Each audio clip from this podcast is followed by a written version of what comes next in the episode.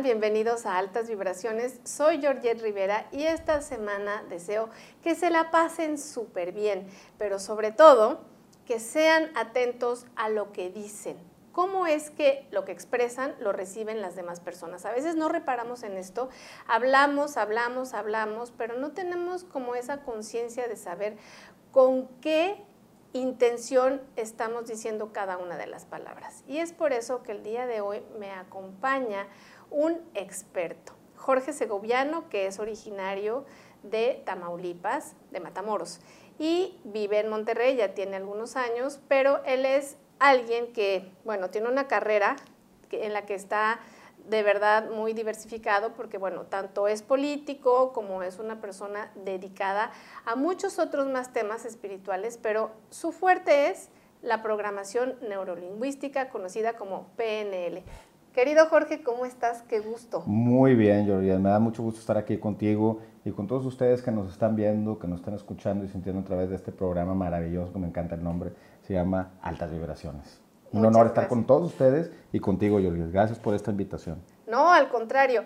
Mira, la verdad es que pues nos conocemos hace ya un tiempo y yo sabía de toda tu carrera que has eh, sido pues coach no solamente de algunas personas sino de empresas, de políticos, etcétera, y de personas que necesitan eh, como entender un poco qué es la programación neurolingüística. ¿Me puedes ayudar a ampliar el significado de programación neurolingüística, ya que lo escuchamos muchas veces, pero tal vez no tenemos esta eh, capacidad de discernir rápidamente para qué nos sirve y cómo lo podemos aplicar. Claro, mira, pues la definición científica que ha dado el doctor Richard Bandler, que es uno de los co-creadores con John Grinder de programación lingüística, es la experiencia subjetiva y de lo que ella se deriva.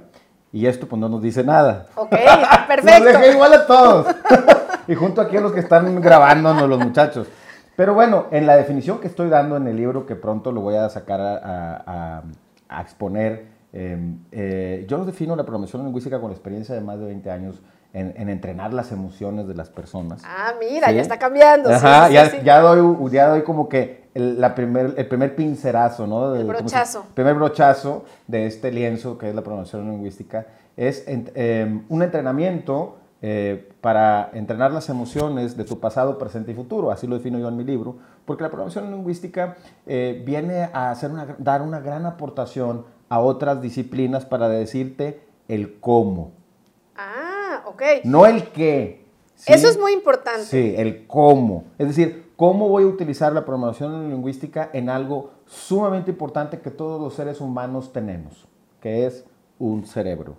Y dice una de las premisas de programación lingüística, si algo es posible para alguien, es posible para cualquier persona lograrlo porque tenemos un mismo cerebro. Por supuesto. El asunto que el gran desafío de la educación de este país y de muchos países latinoamericanos y del mundo, que es precisamente la educación emocional.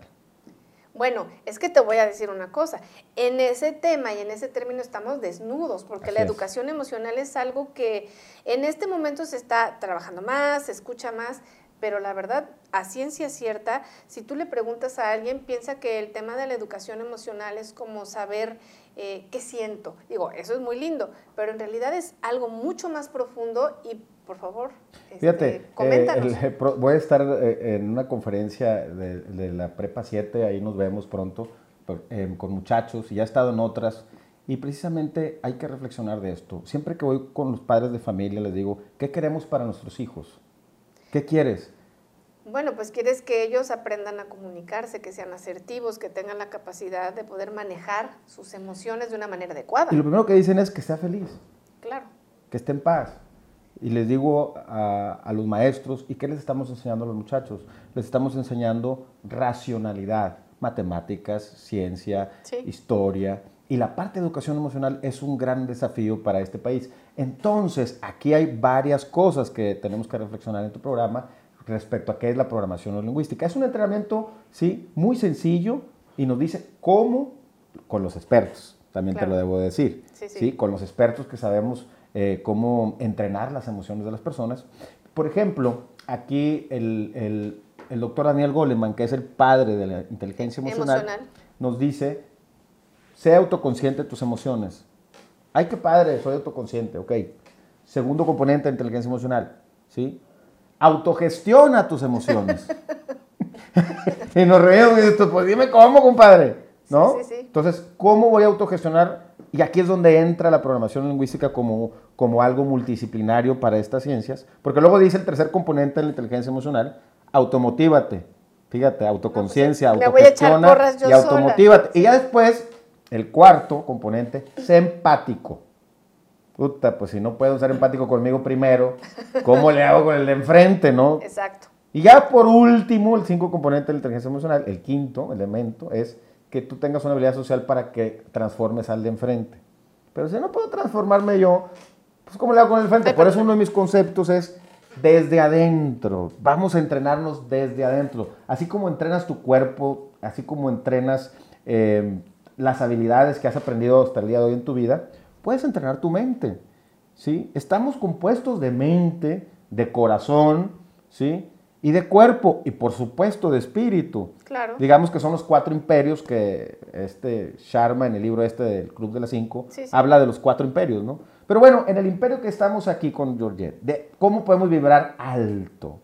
Con la programación lingüística, fíjate, hay algo que creo yo que es la parte más importante que aporta a la inteligencia emocional, a la psicología positiva y a una disciplina o a una ciencia nueva que están hablando los médicos, que les mando un saludo porque estuve con ellos inaugurando un congreso, eh, la epigenética, que es una ciencia nueva que está estudiando el impacto del pensamiento, volvemos al cerebro, en nuestro ADN. Entonces, esta programación lingüística les viene a decir un cómo. Fíjense bien, ¿qué es un pensamiento?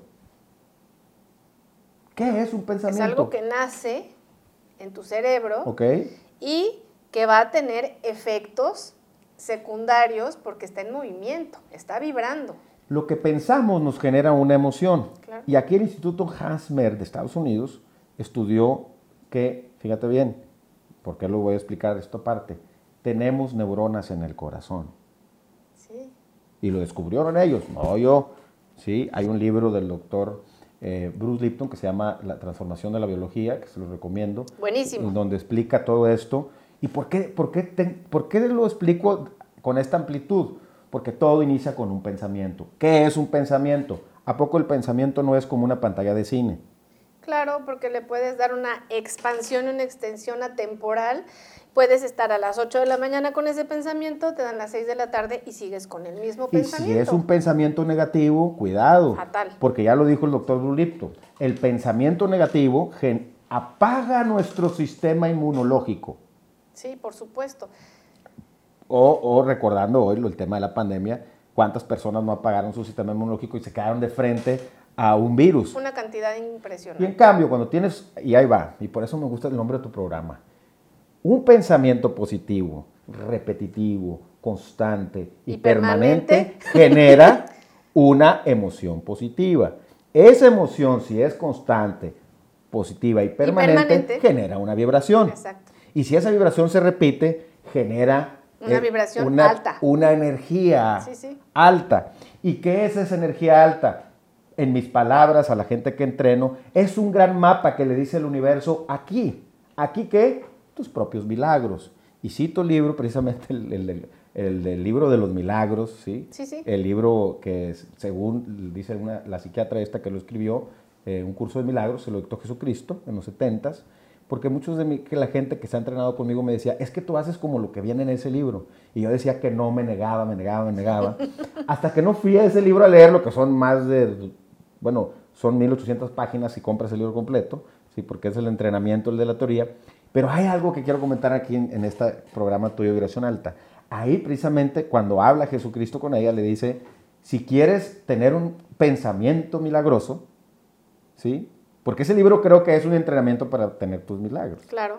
Si quieres tener un pensamiento milagroso, empieza con un pensamiento positivo. Volvemos otra vez al cerebro. Si quieres experimentar tus milagros, tienes que perdonar tu pasado. Volvemos otra vez el cerebro. Entonces, fíjense, yo decía, ¿qué es un pensamiento? Un pensamiento es como una pantalla de cine. Todos los que nos están viendo y escuchando han ido al cine. Y ver las imágenes gigantes y el sonido te envuelve. Todo. Estás, bueno, nuestros pensamientos hacen eso. A nivel inconsciente está grabado todos los pensamientos negativos los vamos a hacer grandes. ¿Qué problema tienes? Tengo un problemón. Es como el cine, porque puedes estar experimentando una película romántica, una película de terror, o simplemente estás en una película de acción que sería lo mejor que le podría pasar al pensamiento porque estás en movimiento constante y permanente. Y entonces eso genera que completamente tus emociones entren en una vibración más alta y te permitan comunicar desde otro lugar lo que tú quieres manifestar en ese momento. Entonces, ¿qué tal si esa película la ves en tu casa? Ya no tiene ningún impacto. A eso se le llama, y, doy una explicación de, de la aportación a las demás eh, ciencias de la programación lingüística, digo con toda propiedad científica y también experiencia, ¿sí? hay un concepto en la PNL que le llaman submodalidades. Las submodalidades precisamente vienen a darle vida a todo lo que pensamos, de tal suerte que tú puedes tener en este momento un pensamiento gigante. ¿sí? Por ejemplo, ustedes que lo están viendo, si hoy tienen un problema, el que sea, el que sea, que los dejaron, que se quedaron sin dinero, que se quedaron sin trabajo, que ya no aguantan a su pareja, ya no aguantan al jefe del trabajo.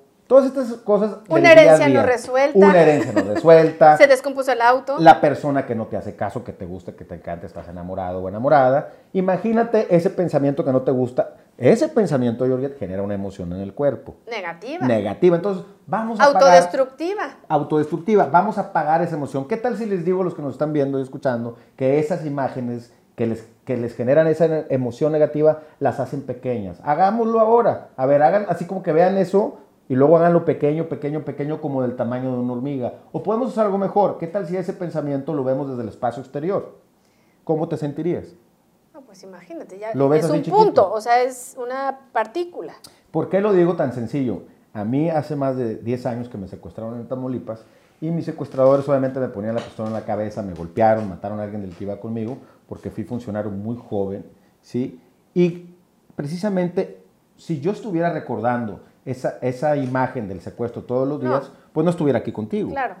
Entonces, con la, ahí fue cuando me di cuenta, Georgia, que la programación lingüística era una herramienta bastante poderosa para transformar las emociones.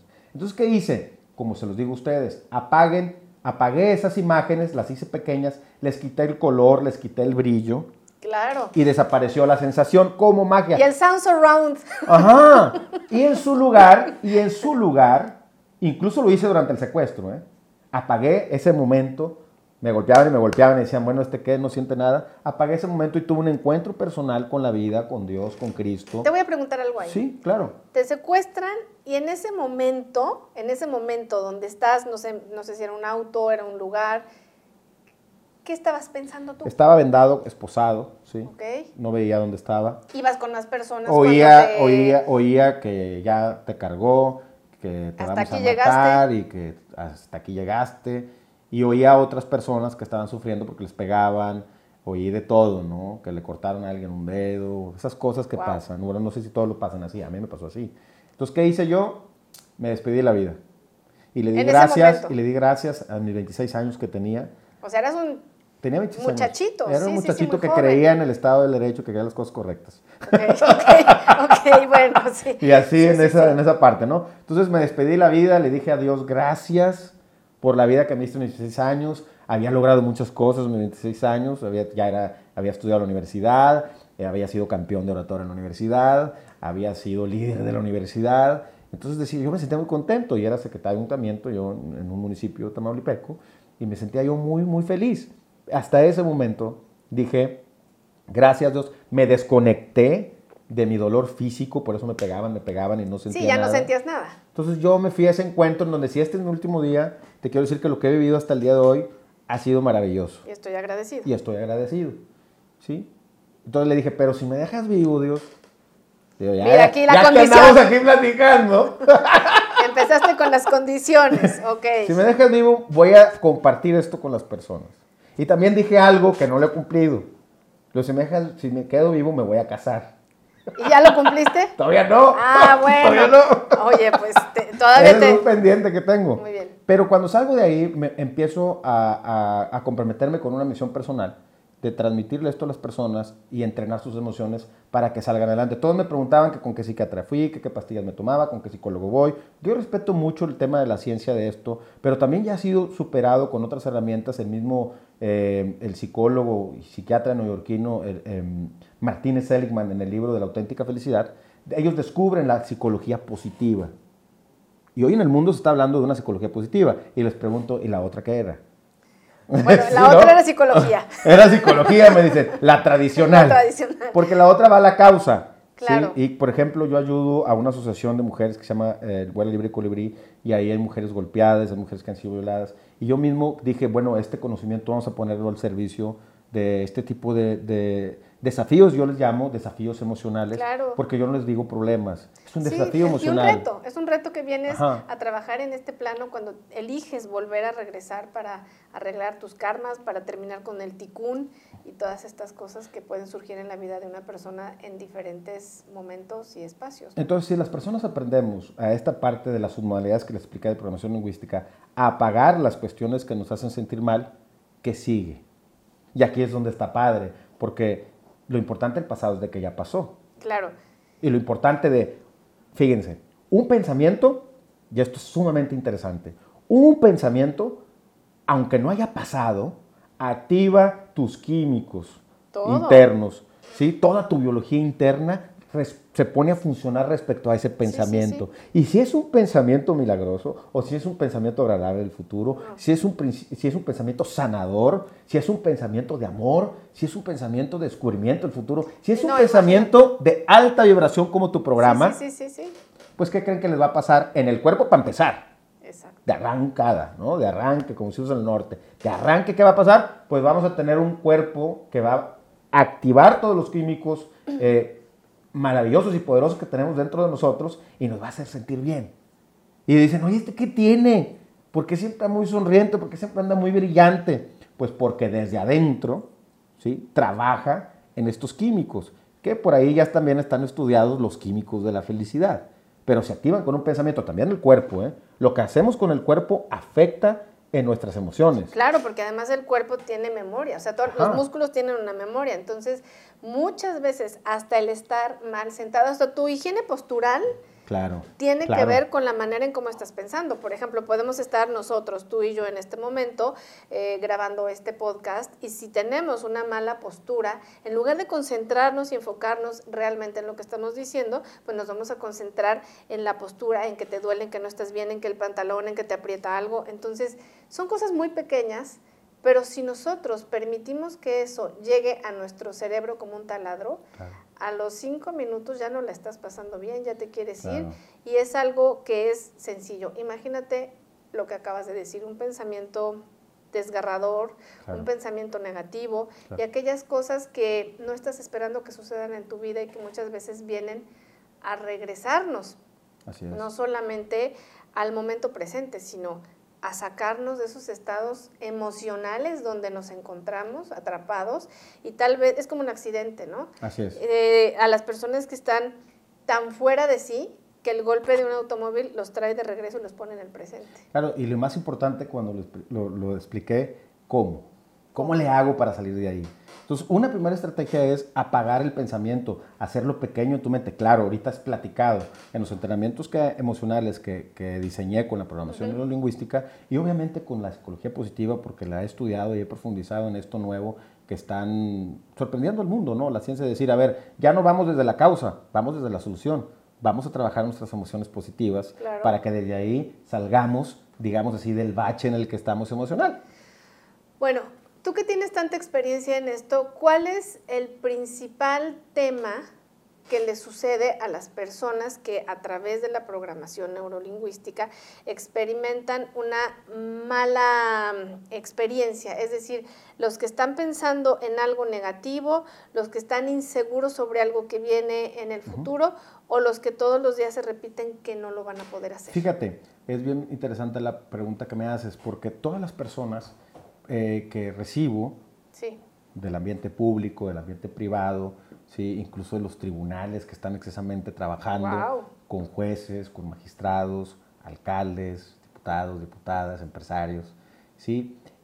hay dos cosas que tengo que explicarte.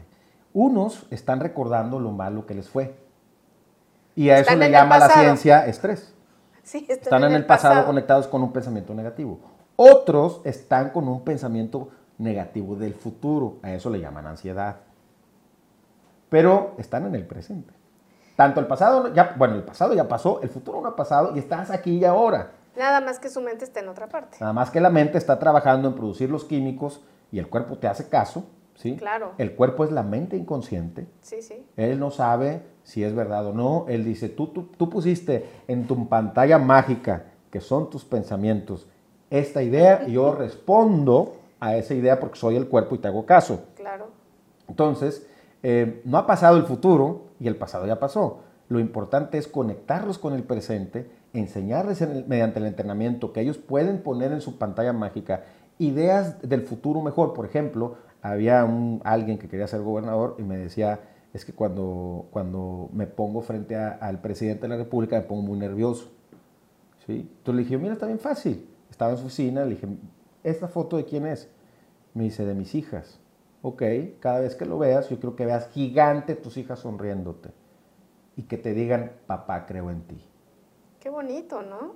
Y Cambias completamente. La energía. Sí, sí, sí. La vibración. Pero todos los que lo están viendo pueden imaginar lo que quieran. Y dicen todos, ay, pero pues nomás se trata de imaginar. Sí, se trata de imaginar, vamos de a creer. Hacer, vamos a hacer un ejercicio. Claro. Algunas personas o muchas que nos están escuchando en diferentes lugares yo creo que todas van a pasar por la experiencia de enfrentar o de confrontar una experiencia de, con, alguien de recursos humanos para optar por un nuevo trabajo.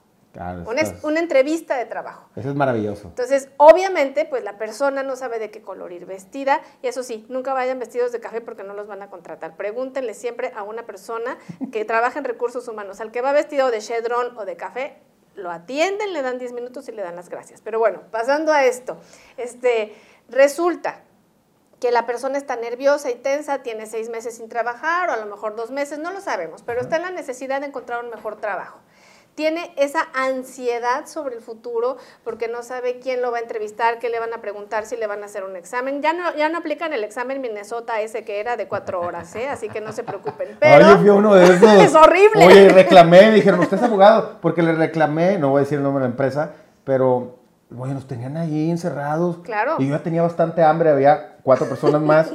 Sí, en serio. Y sin catering. No, sin nada. Oigan, le digo, oigan, y pues era parte de lo que tenías que hacer. Oye, yo tenía hambre le dijo, oigan, yo saben que está con... Perdón, está padre lo de trabajar aquí y todo, pero tengo hambre. ¿A qué hora nos van a dar de comer? Resulta que por haber dicho eso, nos dieron de comer a todos. Oye, qué bien. Y, y me dieron el trabajo a mí. Porque dijeron, tú ejerciste tu Una presión. Sí, en serio. Y, me, dijeron, contratada. Y yo, ay, qué padre por reclamar por tener hambre. Oye, Pero está muy padre lo que dices, fíjate. Entonces, ¿qué puede hacer una persona? Y digo, cada quien en donde nos esté escuchando lo puede aplicar a un ejemplo práctico, ya sea que vayan a una cita de trabajo, por un nuevo, por un nuevo una este, conquista, una nueva conquista, o simplemente le quieren decir a un familiar de ustedes algo que les preocupa o que tienen internamente una molestia o una alegría, ¿cómo la pueden comunicar? O sea, en lugar de quitarse esa, digo, para no seguir con esa ansiedad, ¿cómo pueden ellos trabajar a la hora de que van a enfrentarse a esto? ¿Cómo lo pueden trabajar? Claro, mira, está bien padre porque eso incluso es un ejemplo eh, que lo pone Richard Bandler en uno de sus libros que se llama Ingeniería de la Persuasión, ¿sí? Y él lo ponía en el ejemplo de cuando alguien vende, ¿sí? O cuando alguien va a esa entrevista. Puedes elegir, y aquí voy a hacer uso también de herramientas que también utiliza eh, como propuesta de Pak Chopra en el libro este de Sincronestino, pero todo, es que, ¿por qué hago esta correlación de todas estas lecturas? Porque todo tiene que ver con la mente. Ahí está, nada más que la PNL viene y les dice cómo. Porque todos pueden decir, a ver, imagínate como un águila. Sí, pero ¿como cuál águila? Sí. ¿Y dónde me imagino eso? ¿Y cómo le hago para que creen esa sensación? Bosque, en ándale, el campo, en el desierto. Haz de cuenta que la PNL viene a ser el director de la película y te activa el cómo. Entonces, Tú puedes estar frente a una entrevista o frente a un familiar que quiere decir algo y lo primero que tienes que hacer es la submodalidad. A esa persona que está frente a ti que te genera ansiedad o miedo o lo que sea o inseguridad, ¿sí? Lo, único, lo primero que vas a hacer, el primer paso es que hagas pequeña a esa persona. Como si fuera... Un granito de arena. Un granito de arena. De azúcar. O de azúcar o en tu mente. Imagínate esa persona que te grita, imagínate esa persona que tiene miedo, esa, imagínate ese problemón que está frente a alguien y lo haces pequeño en tu mente. ¿Qué crees que va a pasar? Se reduce. La sensación. Sí, claro. Pero ¿qué vas a hacer contigo? Entonces aquí por eso citaba de Pacho, pero a ver, quiero que te imagines cuando estés frente a eso, que ya hagas el ejercicio de hacerlo pequeño, ¿qué animal vas a elegir? o qué, eh, digámoslo así, idea de poder vas a desarrollar para ti. No sé, por ejemplo, eh, a mí me gusta mucho el león, ¿sí? Y cuando estoy frente, ya lo hago de forma natural, pero antes cuando empecé a hacer estos ejercicios, cuando estaba no, pues frente a gente muy importante, ¿verdad? que todos somos importantes, nadie es más importante que nadie, pero a veces creemos que alguien es más importante que nosotros. Sí, y eso nos venden socialmente, ¿no? Que porque tiene un cargo, que porque tiene un cargo. O simplemente porque tienen un, este, una imagen de temeridad. Ajá. Entonces yo me imaginaba como un león. Pero fíjense, hacía, este, hacía esto en mi mente. Estas personas las empezaba a hacer pequeñas, pequeñas, pequeñas, pequeñas. Y yo empezaba a hacer como un león muy grande, muy grande, muy grande, muy grande en mi mente. Y me creaba una sensación de, de bienestar. Mucho a bienestar. ¿Sí? De mucho bienestar. O incluso, pero este ya es para juego, porque luego me pasó en una universidad eh, en donde me decía una alumna, es que yo tengo mucho miedo a una profesora. Le dije yo, ah, mira, cierra los ojos en una conferencia, imagínate. Le dije, cierra los ojos y quiero que imagines que esa profesora, quiero que la veas vestida de payaso. Le dije. Entonces le quité el miedo, pero ahora la bronca que tenía era que cada vez que la veía, la veía vestida de payaso, se daba, cara de la risa. Entonces, elige eh, un animal, elige una luz, eh, elige lo que tú creas, sientas que te va a generar una sensación de, bienestar y de poder. Porque sí hay que utilizar la palabra de poder interno, de poder desde adentro para enfrentar a esa persona, esa situación o esa entrevista. Siempre recuerden, amigos que nos ven en este programa. Y los que nos escuchan y los que nos escuchan también. Cuando tengas un desafío frente a estas personas, familiares o circunstancias, haz pequeña en tu mente esa persona. Quítale el color, Velos en blanco y negro, hazlos pequeños y tú hazte tan grande como tu imaginación. Y luminoso. Y luminoso, sí, o luminosa, te indiquen para que estés frente a esta persona y tú, y tú tengas la vibración sobre la situación. Porque eso es, a ver, tu programa de vibrar alto. ¿Cómo vibramos alto?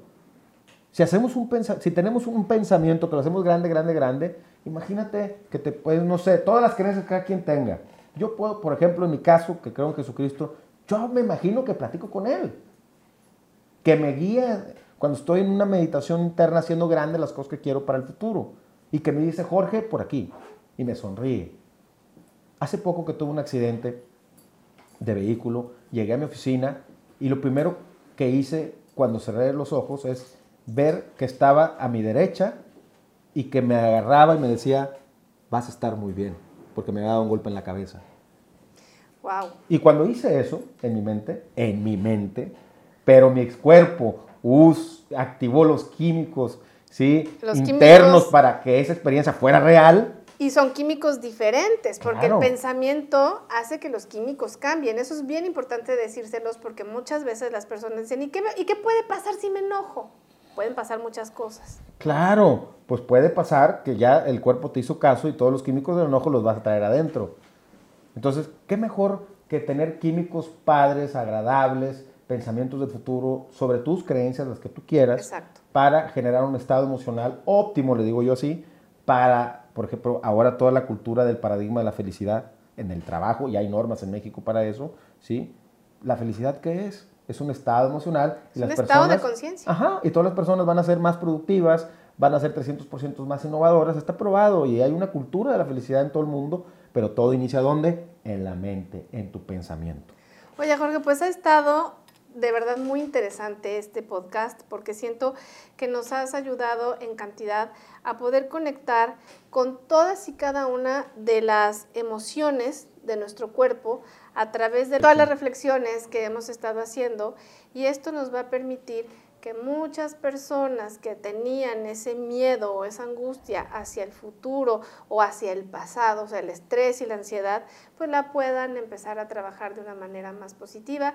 Me gustaría si quieres decirles algo a todos en altas vibraciones, eh, que ellos, alguna cosa que tú creas que es importante compartir antes de despedirnos. Claro, les quiero decir que crean en ustedes. Y si ustedes no creen en ustedes, yo creo en ti.